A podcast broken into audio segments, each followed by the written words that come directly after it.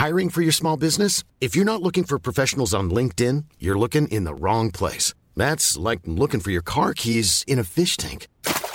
LinkedIn helps you hire professionals you can't find anywhere else, even those who aren't actively searching for a new job but might be open to the perfect role. In a given month, over 70% of LinkedIn users don't even visit other leading job sites. So start looking in the right place. With LinkedIn, you can hire professionals like a professional. Post your free job on linkedin.com slash people today.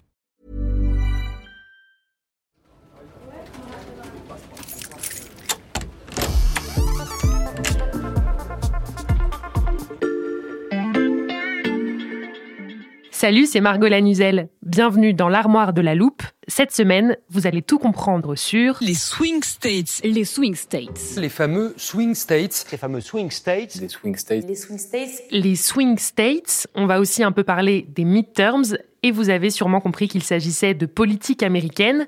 J'ai donc fait appel à Hélène Vissière, correspondante de l'Express aux États-Unis. Salut Hélène. Bonjour.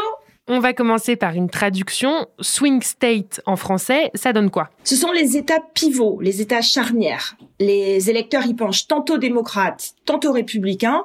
Et donc, euh, ces États sont importants parce qu'ils peuvent faire basculer une élection. Mhm. Et ça soit évidemment lors des présidentielles, mais aussi en ce moment, euh, la semaine prochaine, pour les midterms, où en général, tout va se jouer dans une poignée d'États à une poignée de voix.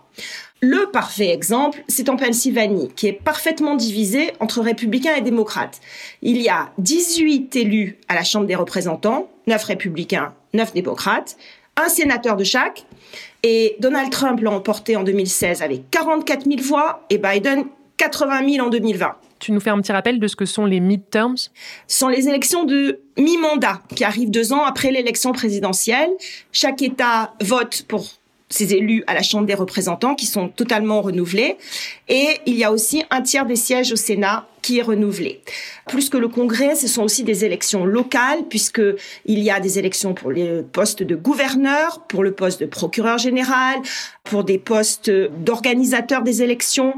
Et il y a aussi une série de référendums locaux dans lesquels on pose des questions sur euh, est-ce que vous voulez une augmentation du tarif de l'électricité, par exemple.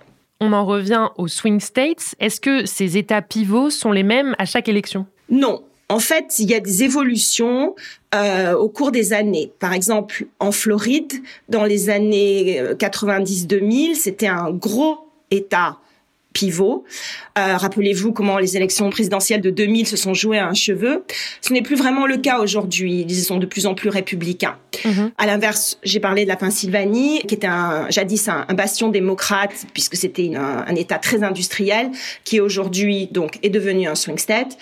Les élections cette année, elles vont se jouer pour le Sénat, vont se jouer dans quatre cinq États la Georgie, le Nevada, le Wisconsin et l'Arizona probablement. Donc c'est dans ces États indécis qu'il faudra suivre de près les résultats dans quelques jours. Oui, tout à fait. Le scrutin est extrêmement serré dans les États que je viens de mentionner, par exemple pour le Sénat.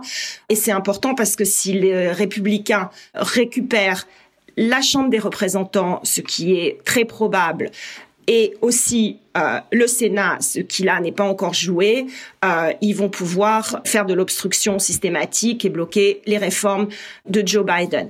Donc, non seulement ça va bloquer ces réformes, mais ça risque aussi de bloquer ces nominations, et notamment celles de juges dans les cours fédérales qui euh, sont très importantes. Ça va ressembler un peu à ce que on a quand on a une cohabitation en France. Mhm. Si on en croit l'histoire et les sondages, euh, d'habitude le parti qui est au pouvoir prend une claque pendant les midterms. Or, euh, les, les démocrates disposent en plus d'une la plus faible des majorités imaginables au Sénat. Ils ont juste 50 voix sur les 100, plus quand il y a besoin euh, la voix de la vice-présidente qui départage. Autrement dit, il suffit que les républicains conservent tous leurs sièges et en gagnent un seul supplémentaire pour reprendre le contrôle du Sénat. Donc j'imagine que et les républicains et les démocrates euh, concentrent leur campagne sur ces États cruciaux. Oh oui, tout à fait. Des milliards de dollars sont dépensés en ce moment. Les républicains ont misé leur message sur l'inflation qui est extrêmement forte.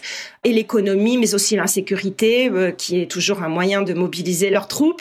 Quant aux démocrates, eux, ils ont mis le paquet sur l'avortement. La question, c'est est-ce qu'ils ont mis trop le paquet là-dessus et pas assez sur la priorité des gens qui est l'inflation et l'économie? Ça, on le verra.